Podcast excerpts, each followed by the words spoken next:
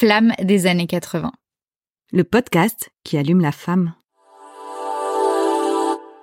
Moi, c'est Sarah. Et moi, c'est Angélica.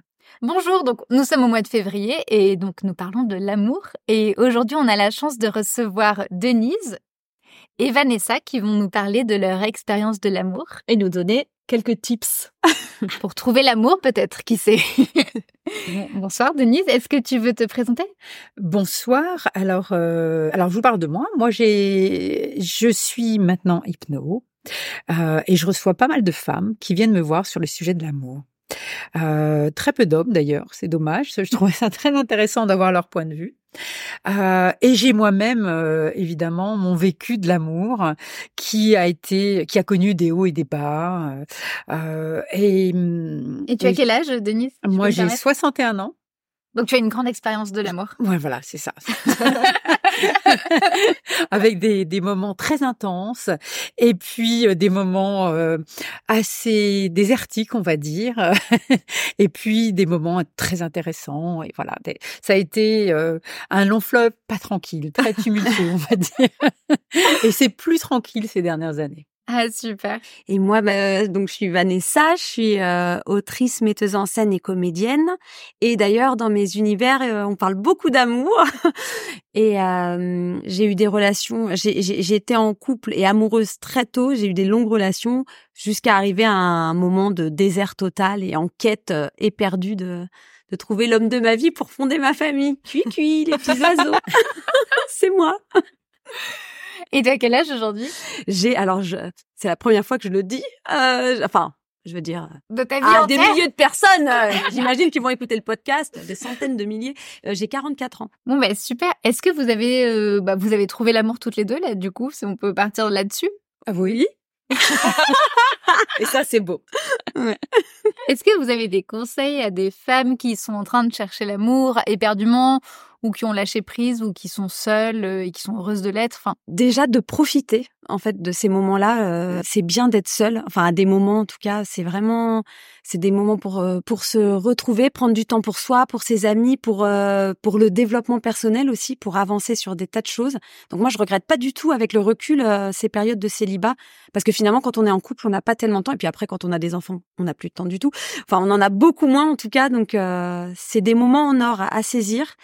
Et puis, euh, c'est de trouver, euh, moi ça a mis beaucoup de temps, mais de trouver euh, une confiance, d'avoir confiance en la vie, confiance en soi et confiance en l'amour, vraiment intrinsèquement dans ses cellules. Et là, là c'est comme si la vie, elle nous, enfin, en tout cas, c'est mon, comment dire, ce que j'ai vécu personnellement. Et c'est là où la vie, elle s'ouvre à nous.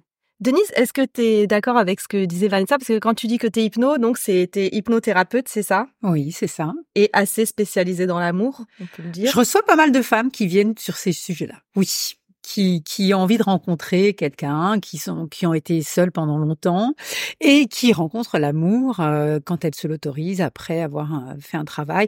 Souvent, euh, c'est un problème de justement d'autorisation. Est-ce que j'ai le droit à l'amour? Est-ce que j'ai accès? Ça peut être lié aussi à ce qui s'est passé dans la famille, à des vieilles histoires, à du transgénérationnel, parce que tout ça, ça se passe dans les familles. et puis, il y a tout un tas de croyances au, sujet de l'amour. Et en vous parlant, là, il y a quelque chose qui m'est revenu en tête, qu'on m'avait dit quand j'étais à l'université. on m'avait dit, tu sais, on rencontre son mari à l'université. et, moi, j'avais cru à ça. Effectivement, un de mes grands amours, très grands amours, je l'ai rencontré à l'université. C'est pas celui avec qui je vis aujourd'hui, mais effectivement, on vit des grandes histoires d'amour à ce moment-là dans sa vie. Mais on peut en vivre après aussi. Absolument. euh, et on peut avoir des, des, phases de solitude qui sont très riches. Moi, j'ai un souvenir euh, euh, très comment dirais-je, très agréable de mes années euh, de, de solitude. J'avais beaucoup de liberté, j'ai énormément voyagé, j'ai profité de ma vie professionnelle à fond. Euh, j'ai adoré ma vie à ce moment-là. C'était juste une autre phase de vie remplie de beaucoup d'autres choses. C'est joliment dit. non mais c'est sincère en plus vraiment j'ai adoré moi j'ai une certaine nostalgie même aujourd'hui. Quand on a des enfants effectivement on est beaucoup pris dans le, de choses à faire de euh, de voilà, on est un peu dans un quotidien Ouais. très rythmé, alors qu'avant euh, mon quotidien était euh, Avec plus de liberté. avec Ouais. énormément de liberté. Moi, je, par- je prenais l'avion tout le temps. Alors, je sais que ça ne se dit plus aujourd'hui, c'est assez tabou, mais à l'époque, c'était pas du tout comme ça.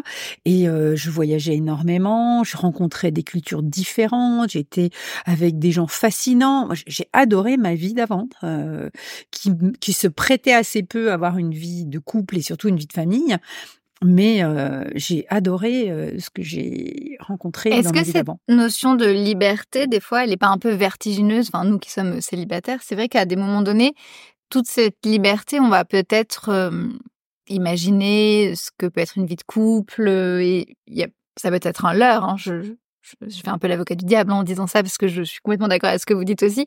Mais il y a toujours ce, moment, en fait, cet entre-deux qui est pas forcément facile à, gérer. Non, moi j'ai vécu hein, des, moments euh, de, de, so- de solitude où j'étais seule et où, je pleurais en m'imaginant ce que je n'ai pas. Mais c'est arrivé à, à voir tout ce qu'on a en fait à ce moment-là. Mais d'ailleurs c'est pour toutes les situations.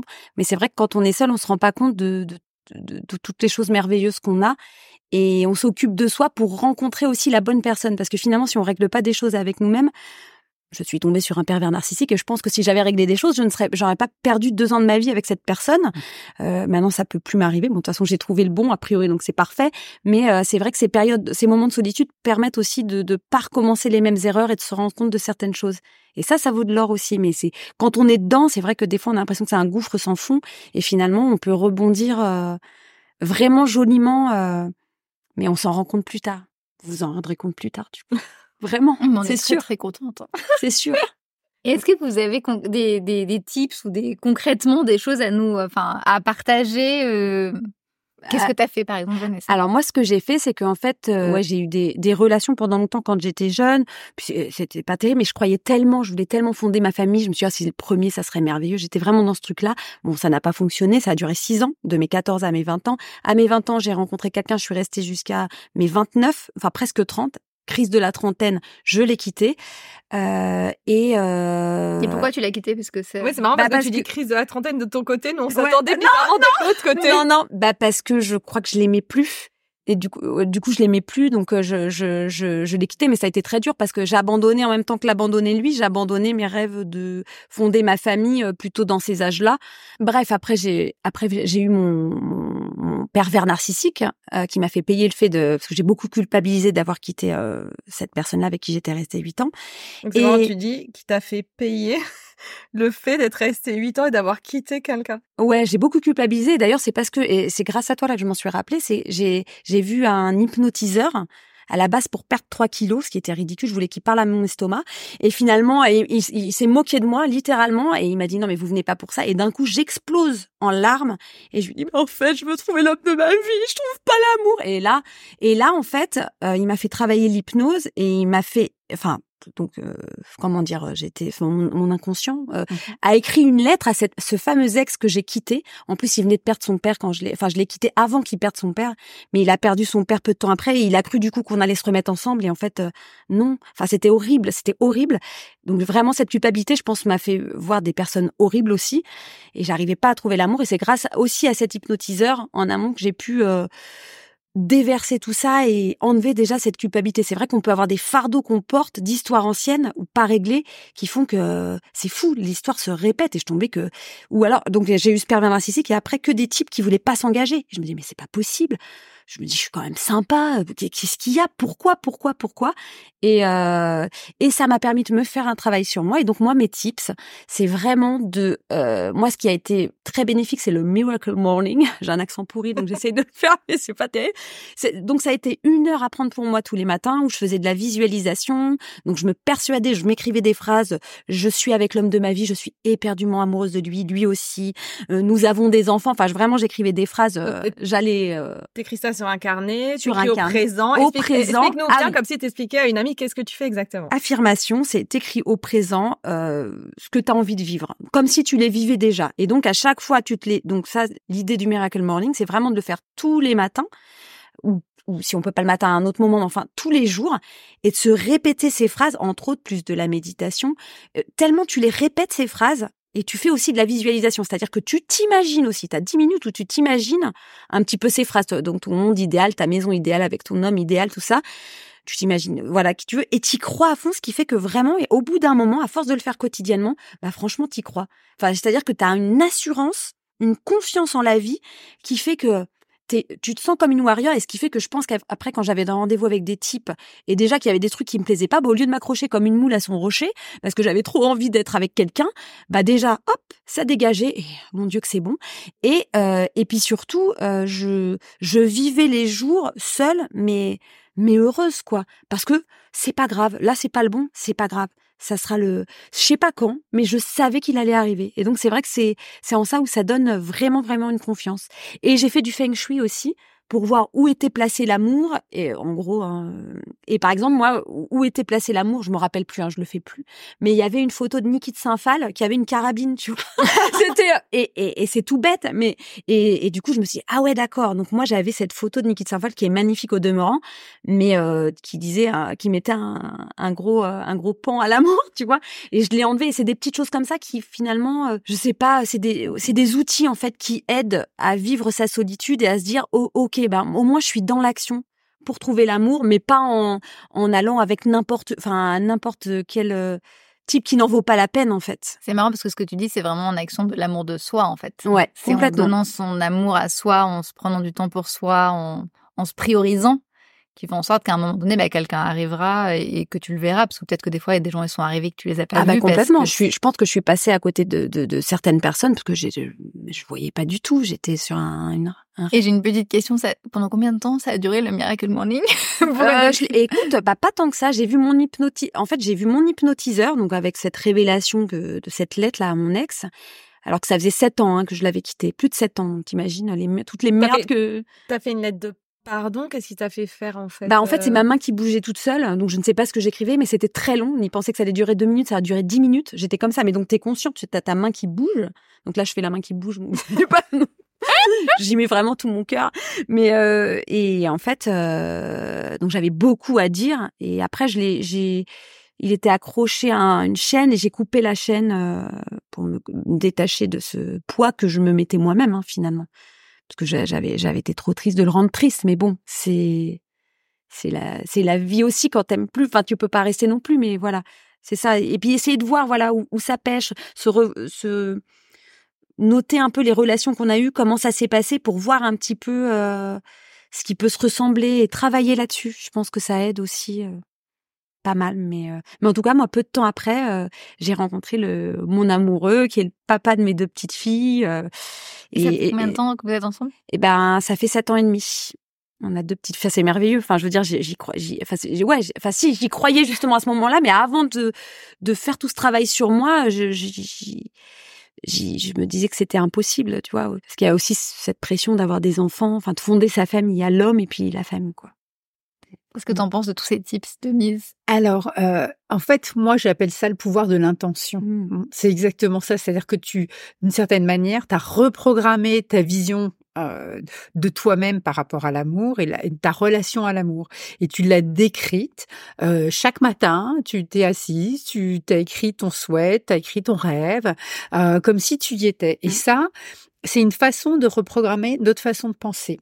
On est tous programmés et, l'humain est souvent programmé en négatif, c'est-à-dire qu'on a peur, on est plus porté sur le manque, sur ce qu'on n'a pas, euh, et en pratiquant comme ça, on va être porté sur le plein, ce qu'on peut obtenir, vers où on peut aller. Et si on le fait suffisamment longtemps, et 21 jours, c'est souvent le, temps requis pour euh, basculer, ouais.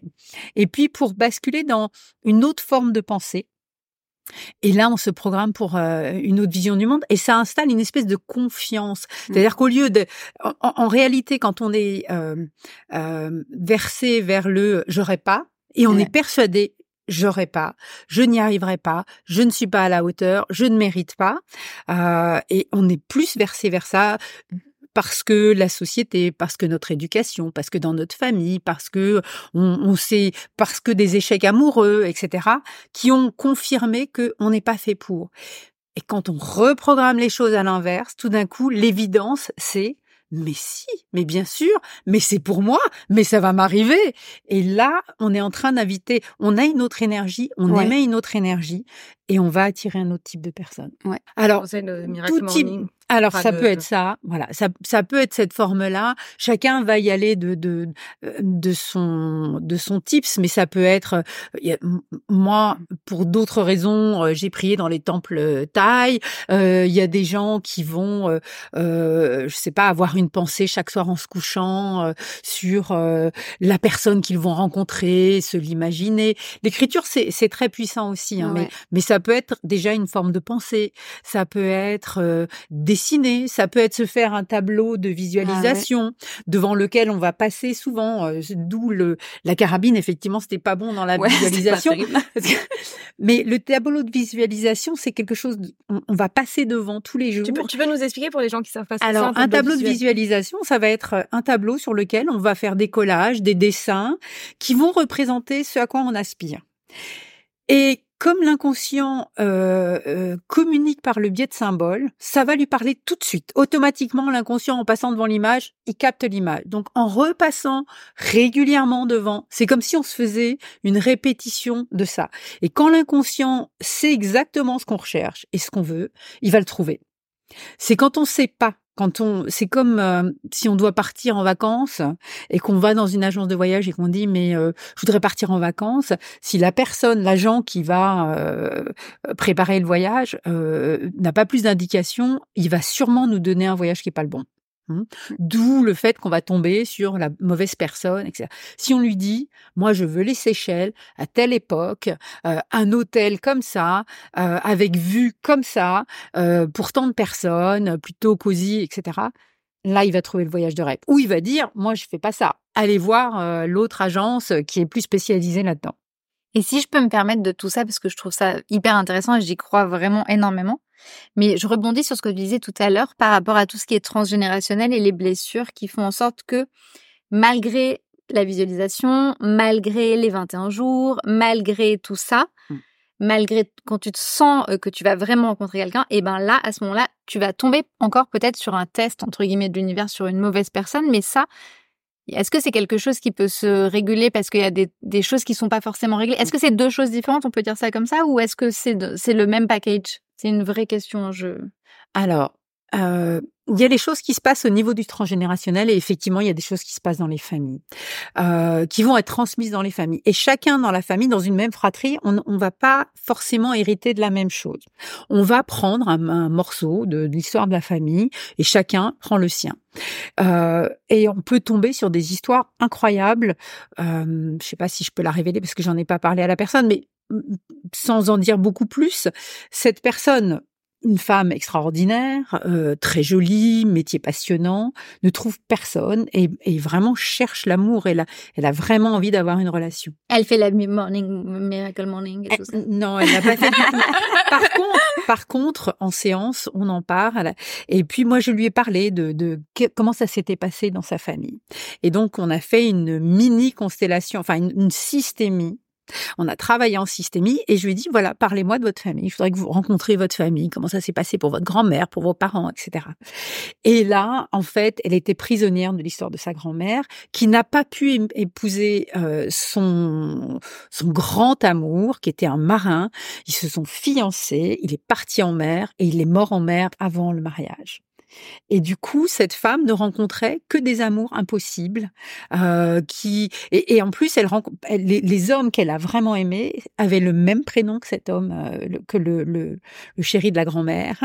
Euh, c'était des, des circonstances similaires, ou bien c'était quelqu'un qui était sur un bateau ou sur une île. Ou c'était assez invraisemblable, mais elle était en train de reproduire inexorablement l'histoire de la grand-mère. Et sinon, les autres, bah, c'était des histoires insipides et sans intérêt. Et comment elle a réussi à Ben, on a travaillé là-dessus. On peut lâcher. Quand on est conscient de ça, on peut renoncer à l'histoire de sa grand-mère et s'autoriser à vivre quelque chose d'autre. Mais si on n'est pas au courant, euh, ben, on peut reproduire de, de manière inconsciente et là, effectivement, euh, on est impuissant. C'est pour ça que c'est intéressant aussi de euh, d'observer ces relations, hein, de à un moment de faire le bilan et de se dire mais finalement je répète ça souvent. C'est quoi cette répétition? À quoi ça me ramène? Est-ce que je connais quelqu'un euh, dans ma famille? Ou est-ce que c'est moi qui qui ai la croyance que ça doit se passer forcément comme ça? Et puis d'où ça vient? Est-ce que c'est quelqu'un dans ma jeunesse ou une amie qui m'a dit ah oui mais pour toi ça va être toujours comme ça? Ou un médecin, une personne sachante? Euh, Et du coup j'ai je me suis approprié cette croyance et je l'applique. Mais la croyance ça peut être de l'ordre transgénérationnel. Et là il faut euh, gratter un peu partout.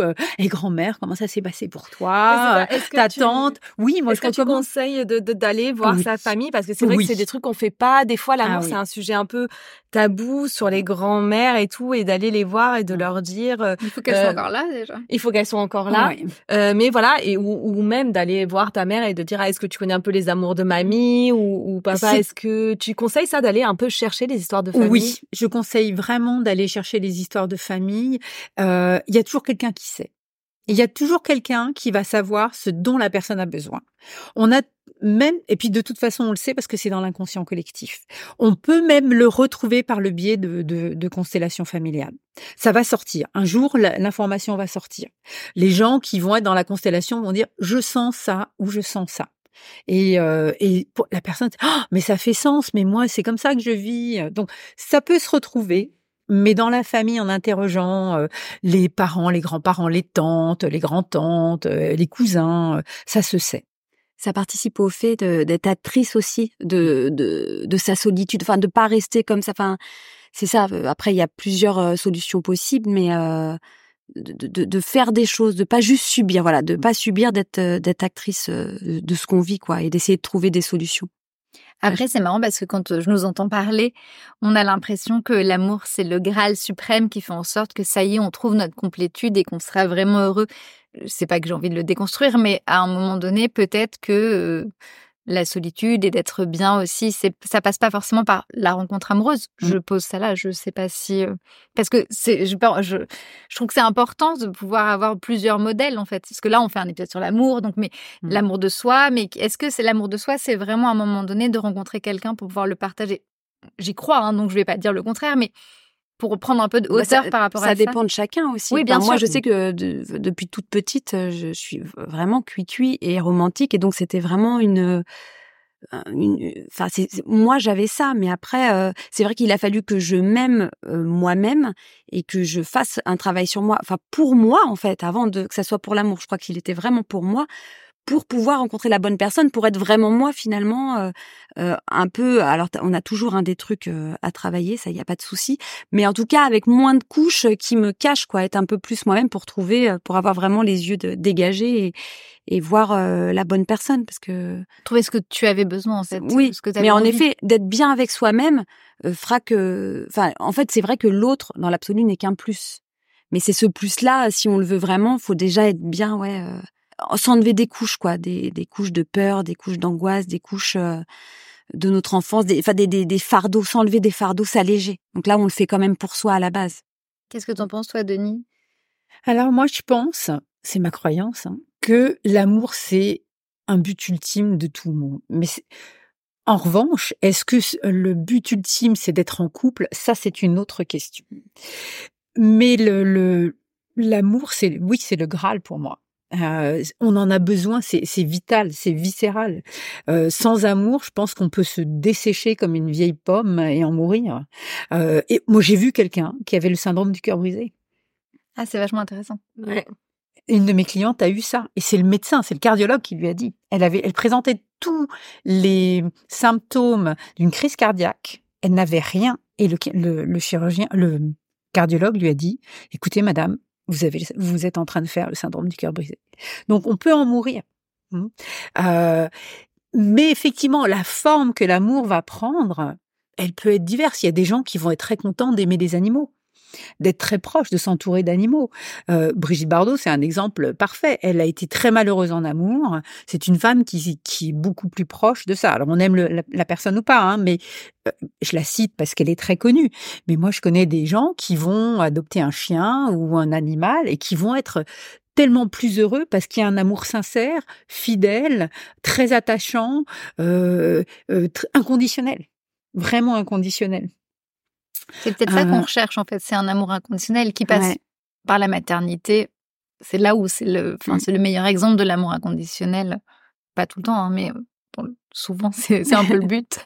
C'est c'est intéressant ce que tu dis sur. Euh, et, et ce qui, par contre, pour moi, dans le couple, il y a le fait d'avoir un miroir. Hein.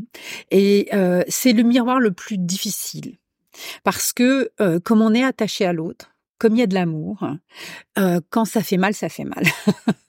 Euh, des miroirs, on en a tout le temps. On en a dans notre vie professionnelle, on en a avec les voisins, on en a avec les enfants. Là aussi, ça fait mal parce qu'il y a beaucoup d'affect. Mais plus le miroir est euh, réalisé par des personnes auprès des, avec lesquelles il y a beaucoup d'amour ou d'affect, plus ça fait mal. Néanmoins, c'est vraiment des champs d'expérience, d'expérimentation et de croissance énormes. C'est là où on grandit. Et dans notre relation amoureuse, on grandit.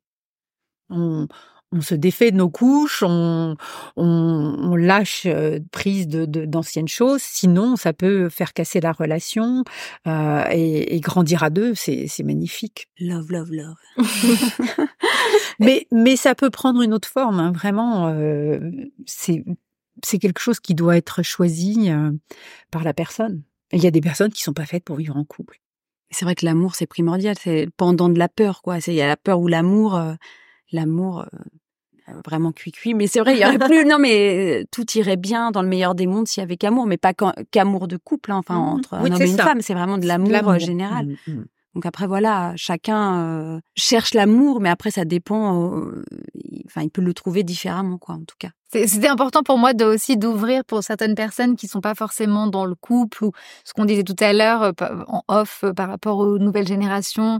Mais c'est vrai que sans amour, bah on vit pas. Tout est amour. Le, Les relations, ce qu'on fait ce soir, c'est amour parce que mmh. on fait ça dans le but d'aider des gens que, qui vont peut-être nous nous entendre. On, on se rencontre, on passe un bon moment. Enfin, c'est c'est ça fait partie de ça aussi. L'amour. Oui, là, il y a de l'amour aussi. Voilà, beaucoup d'amour. Oui, aussi, quand on a une passion pour quelque chose, euh, je sais pas, une passion artistique ou c'est aussi de l'amour. Mmh c'est une expression euh, très forte. Il y a beaucoup d'énergie. C'est nourrissant. En fait, euh, ça, ça nous régénère. Et sans ça, euh, voilà. Moi, j'ai vraiment cette vision de la pomme desséchée qui, qui se régénère pas, quoi. Ouais, c'est le lien aussi, je trouve. Mmh l'amour, ça fait partie du lien. Enfin, c'est les liens qu'on tisse, qui peuvent être, comme comme tu l'as dit, avec des animaux, avec des amis, avec une famille, avec un amoureux aussi on prend le risque d'avoir ce miroir en face de nous.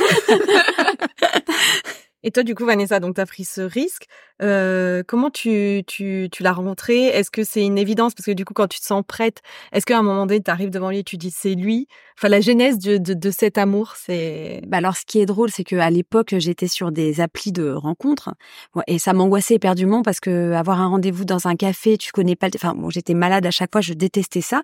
Et en fait, là, pour le coup, j'étais en vacances, c'était l'été à Noirmoutier et je m'étais dit que je regarderais pas l'appli. Puis là, je l'ai regardé, puis du coup, il y a, y, a, y a trois pécos, il y a personne. Hein. C'est pas comme à Paris, il y, avait personne. C'est, c'était Appen à l'époque. Je crois que ça existe toujours. Ah, d'accord, voilà. Donc c'est les, c'est ceux qui sont à côté, quoi, les voisins, on va dire.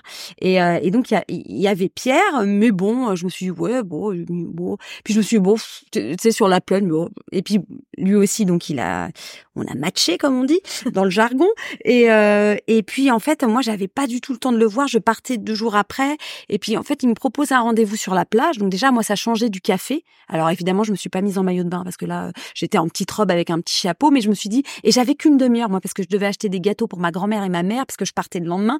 Donc j'étais et puis je préparais mon spectacle qui arrivait. J'avais deux spectacles, j'avais trop de boulot. J'avais même pas la tête à ça, mais je me suis dit tiens c'est marrant parce que ça change des cafés à Paris on va on va tenter quoi. Bon, j'ai bien fait.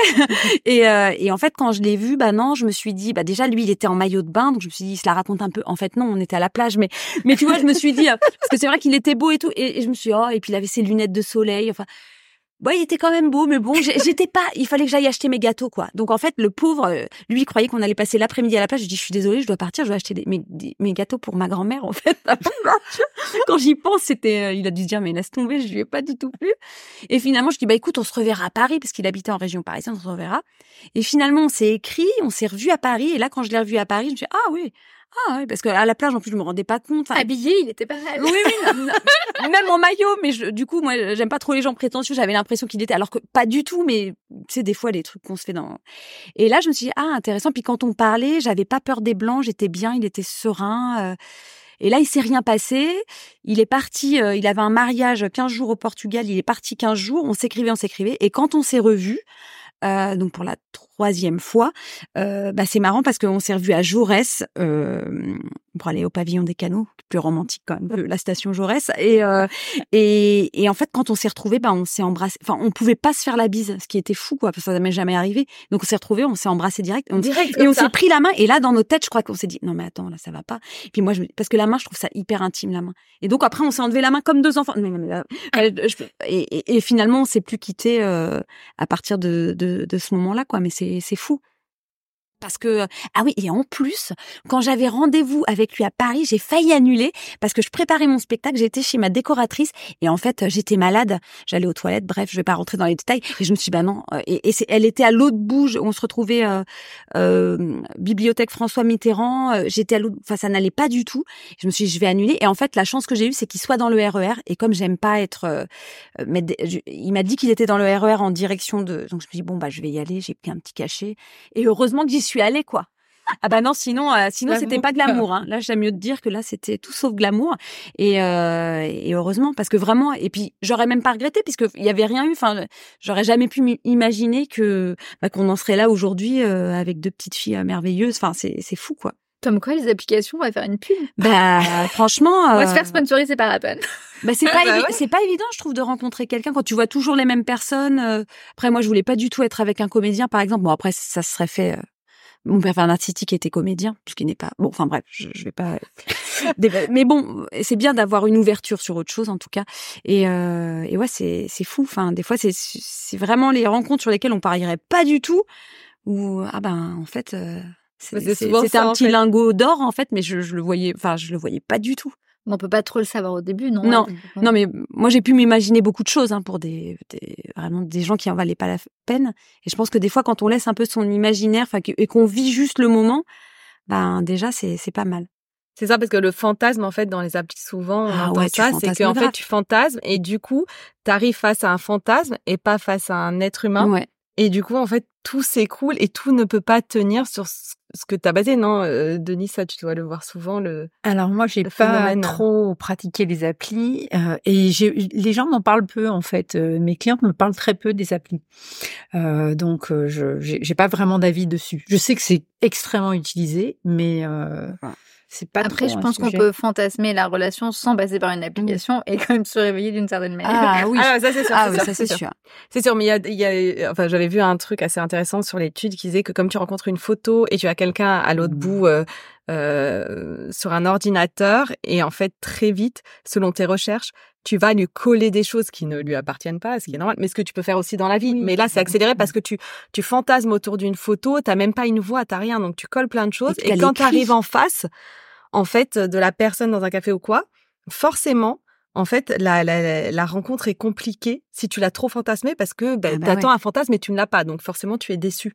Des deux côtés d'ailleurs. Et puis l'écrit, il y a quelque chose de romantique. Hormis les applis, c'est vrai que d'écrire des, on s'écrit peu de mots, enfin si ou des SMS vite fait, mais euh, l'écrit c'est comme euh, des fois des, des lettres qu'on peut se laisser, euh, tu vois, des grands pavés où on raconte un peu. Et c'est vrai que moi du coup euh, très vite, euh, je pouvais vibrer très vite. Moi, moi je partais très loin. Oh. Puis après je redescendais bien quoi. Il y a pas de souci. Donc euh, et puis l'autre il peut ne pas être du tout monté. Enfin voilà. Et du coup on n'est jamais au même euh, au même endroit au même moment quoi. C'est là où euh, la rencontre amoureuse, y a, a- c'est la magie. Ça, c'est la chose qu'on peut pas forcément expliquer. Même si on fait le miracle morning, si on travaille, si on fait ça, à un moment donné, la magie opère euh, à un instant T avec une personne X et une personne Y. Et ça, euh, ça se prévoit pas. Donc, qu'est-ce que t'en penses, Denis Ah oui, oui, c'est, je suis parfaitement d'accord avec ça. Moi, je, enfin, ça fait 20 ans que je vis quand même avec mon conjoint. Euh, et quand je l'ai rencontré la première fois, pour moi, c'était à lui, mais non. Il est... c'était le moniteur de plongée dans toute sa splendeur, très charmeur, tout ça. Et moi, c'était ah non non, mais en plus moi j'étais amoureuse d'un autre, donc j'étais pas du tout intéressée. Et je comprenais pas pourquoi il avait des femmes qui lui tournaient autour. Et j'avais jamais eu le fantasme du, du moniteur, moi, même de ski ou quoi que ce soit. Donc j'étais très, très, très loin de lui.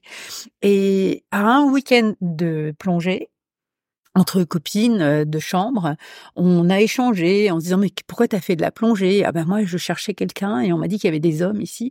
Je dis ah bon toi aussi? Alors toutes les trois, on est dans notre chambre on était trois et toutes les trois on était venues pour la même raison et un peu déçues quand même par euh, par les hommes qu'on avait rencontrés au club de plongée. Sauf une des personnes qui dit ah oui mais quand même le moniteur euh, je dis oh non ah non mais pas ce moniteur puis c'est le moniteur quoi c'est le prototype. Non non mais même pas. Et finalement euh, voilà 20 ans plus tard donc c'était absolument pas un commenté et il y avait zéro fantasme de ma part au démarrage. C'est marrant. Oui c'est ça qui est génial c'est ces expériences là euh, et moi, j'avais une question pour toi, Denise. Euh, parce que bon, on s'est vu euh, dans ton cabinet et du coup en fait quand tu reçois des femmes qui viennent chercher l'amour euh, comment tu, tu procèdes? C'est une conversation? Est-ce que tu as toujours les mêmes techniques? Ou est-ce que en fait quels sont tes, tes axes par rapport aux, aux femmes qui viennent euh? Bon, euh, c'est jamais pareil parce que chaque personne va avoir une histoire différente. Euh, et, et, la première fois, on va se rencontrer, on va beaucoup parler. Je vais essayer de détecter euh, en, en, écoutant la personne ce qui, ce qui va coincer. Et assez vite, elle va livrer des choses même sans s'en rendre compte. Mais moi, je vais entendre ah il y a des blocages dans les croyances. Ah, il y a une déception amoureuse. Il y a un deuil qui n'est pas fait. Euh, tiens, ça, semble, ça ressemble à des répétitions. Euh, donc, je vais peut-être creuser. Est-ce que dans votre famille, c'est passé des choses comme ça? Donc, Des fois, la personne va le savoir ou pas. Mais si elle le sait pas, peut-être que je vais, on va justement faire une séance en systémie pour euh, explorer un peu plus et je l'inviterai à, à, questionner sa famille. Euh, vous connaissez votre arbre généalogique, vous, connaissez les histoires euh, ou pas. Et puis quand il s'agit de croyances, ben moi on m'a dit que j'aimerais jamais personne. de toute façon j'étais pas aimée. Et puis même dans ma classe on m'aimait pas. Puis j'ai été harcelée ce genre de choses, ben, on va travailler sur cette croyance-là pour la modifier. Donc, ça peut être un travail de deuil euh, en tant que tel, si la personne a besoin de ça. Ça peut être un travail sur euh, des croyances, ça peut être un travail sur l'estime de soi aussi, parce que euh, s'accorder l'amour, ça demande de s'aimer aussi, ça demande de se sentir digne, digne d'être aimé. Ça aussi, mmh. c'est important. Il y a plein de gens qui se sentent pas dignes d'être aimés, à qui on a appris qu'ils ils en valaient pas la peine, qu'ils n'avaient pas de valeur. Et donc tout ça, en fonction de la personne, euh, le programme sera différent et on va travailler sur ces points-là. Tu donnes des exercices à faire euh, ou des ou euh... Alors j'essaye d'en donner le moins possible parce que je sais que les gens ne les font pas toujours.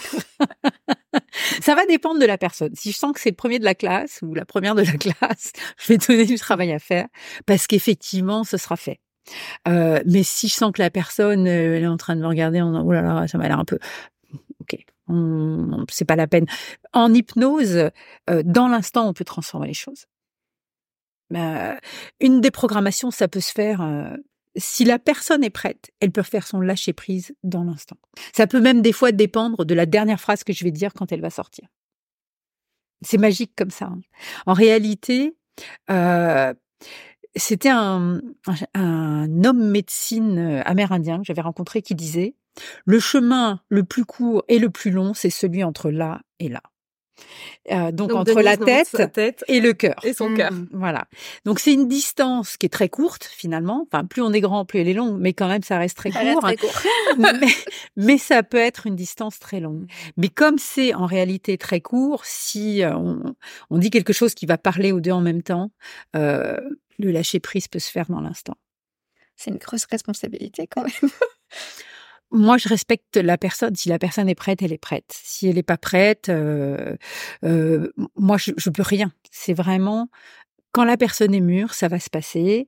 Euh, et même, ça peut se passer très longtemps après par rapport à du travail qu'on aura fait en séance, euh, la personne n'était pas prête pendant ce, à ce moment-là, mais deux ans après, ça va se débloquer parce que elle va rencontrer une personne, elle va comprendre, les choses vont se mettre en route et c'est ah, le jeton tombe quoi quelque part. c'est un peu euh, cette idée-là quoi. Euh, ça fait son chemin en tous les cas. Ça remet les choses en place pour qu'un jour ça fasse son chemin et que et que ça se débloque. Non, mais c'est vrai que souvent on est, mais bon, ça revient à ce que ce qu'on disait tout à l'heure, à, l'amour de soi et tout. Mais c'est vrai que euh, souvent on a l'impression que c'est euh, euh, la vie qui s'acharne ou ou mmh. qu'on n'a pas le le le, bon, enfin que que le hasard est mauvais. enfin voilà, on a l'impression que en fait on va chercher à l'extérieur partout des raisons mais en fait, on va jamais chercher en nous, ben parce que, ben parce que on se dit, comme tu disais tout à l'heure, tu disais, je comprenais pas, toi, Vanessa, tu disais, je comprenais pas, je suis sympa, je suis friendly, j'ai des amis, je suis mignonne. Mmh. Enfin, c'est vrai. Et c'est vrai. Et on est toutes comme ça. Et, euh, et en fait, c'est assez intéressant de voir que, euh, peut-être pour trouver l'amour, effectivement, ça se trouve en soi, mais ça va pas être les, les mêmes choses. Tu parlais des fausses croyances, euh, des, des, des, des, choses aussi qu'on t'a dit. Euh qu'on t'a martelé, du harcèlement, des choses dans la famille. La culpabilité, du coup. La culpabilité. Ouais, la culpabilité. Et en fait, pour chaque personne, il va y avoir euh, peut-être un truc différent à travailler, mais, mais en soi, et c'est pour ça que c'est super. Euh, mais du coup, je me permets de reprendre. Euh, en fait, l'extérieur sert de miroir aussi. Donc, tous les événements qui vont se répéter, où la personne risque de, se dire pourquoi ça s'acharne, pourquoi est-ce que ça se passe toujours comme ça pour moi, au lieu de le voir comme ça, c'est qu'est-ce que ça vient me raconter sur moi pourquoi est-ce que ça, ça m'arrive régulièrement? J'ai un truc à comprendre là-dessus. Et là, ça change le point de vue. On le vit plus comme une victime qui subit, mais on devient acteur. Et là, on a le levier pour changer, pour se dire ah mais oui, mais alors ça, ça m'arrive à chaque fois. Mais d'où ça vient ce truc-là? Ah et là, même la personne seule peut arriver à comprendre que euh, c'est une croyance, c'est euh, mais c'est comme ma mère, mais mes parents ils ont vécu la même chose et ils ont divorcé, mais c'est pour ça que pour moi c'est difficile de. En fait, c'est se laisser enseigner parce qu'on vit tous les jours. C'est ça, prendre les expériences comme des exercices, même si c'est des, ça se passe mal, bah se dire bah c'était un exercice, bah la prochaine fois l'exercice, bah je le ferai mieux. Est-ce que euh, vous avez encore des, encore des choses à dire Vous avez des, un dernier petit mot pour la fin ou? Bah d'y croire, hein, d'y croire, de croire. Euh... Cui cui land. Non mais de croire en ses rêves, vraiment de croire en soi et euh, toutes les possibilités, ne pas s'enfermer. Il y a, y a, plein de possibilités. Oui, moi je rejoins ça. Il y a, il y a aujourd'hui on, on, parle de ligne quantique et de pouvoir choisir la ligne quantique sur laquelle on a envie d'être.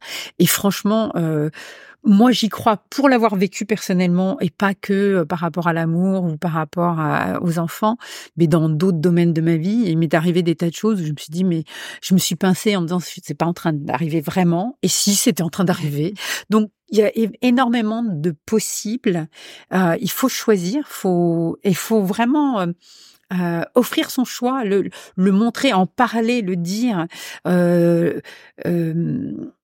Quand on parle de prière, c'est ça, hein, c'est faire sa demande en fait. Oui, oui, Faire sa demande et le faire savoir et en parler autour de soi. Et on va avoir des réponses. Et, et ça, c'est très important. Et, à partir de là, il y a plein de choses qui sont possibles.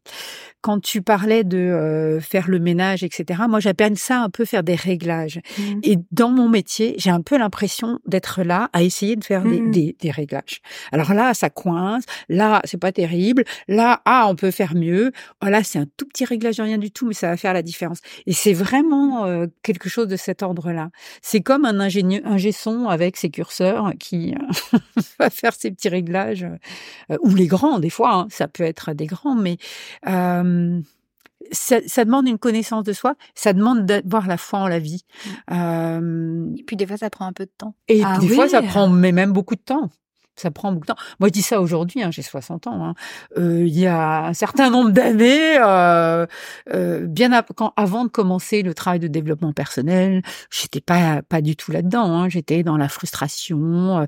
Euh, Est-ce que je vais y arriver En tous les cas, dans, dans certains domaines, dans le domaine de l'amour, même si j'ai aimé ma vie seule, il y avait des moments quand même, je me disais, oh, ça fait un peu seul, ça, ça, ça, dure un peu longtemps, depuis longtemps. L'impatience. ça fait un peu longtemps que ça dure quand même. Euh, bon. Euh... Des fois, c'est la, durée est à la hauteur de ce qu'il faut traverser, de peut-être ce qu'il faut mmh. nettoyer à la fois dans le transgénérationnel et dans mmh. et à la fois dans ses croyances. Euh, ça peut. C'est aussi une histoire de résistance. Plus on est fort, plus on est résistant.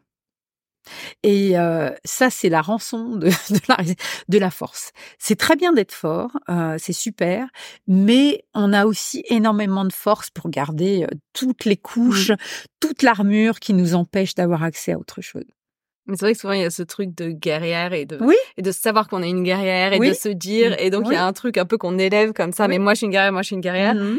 Mais en fait c'est vrai que la guerrière elle a un énorme bouclier et plus le bouclier est gros plus ça va être compliqué de de passer au travers aussi ouais D'aller chercher la vulnérabilité. et ça c'est hyper important Mm. On va finir là-dessus. Voilà. Bah, en tout cas, merci pour avoir partagé ce moment d'amour avec Oui, nous. merci. J'espère Merci, que- euh, Bah, merci. tous les trois. Et je voulais juste dire que euh, on a parlé beaucoup de transgénérationnel et de constellation familiale. Donc je ne sais pas si tout le monde sait ce que c'est, mais bon, euh, si vous souhaitez, vous pouvez vous renseigner, c'est très intéressant. Et si vous avez la flemme de vous renseigner, on fait une Écoutez-nous. voilà. Écoutez-nous parce que en avril justement, on parle de la psychologie et on va parler euh, des constellations familiales et du transgénérationnel. Ce sera très très très intéressant Avec deux super intervenantes. avec deux intervenantes spécialisées là-dedans. Et, euh, et effectivement, euh, n'hésitez pas à aller consulter euh, Denise. Euh, voilà, vous pourrez nous, nous demander euh, ses coordonnées. Elle a un cabinet à Paris. Et je Bon, on vous encourage à aller la voir. euh, ouais, voilà. Et ben, à la semaine prochaine pour une nouvelle émission sur l'amour. Oui. Allez. Flamme des années 80. Le podcast qui allume la femme.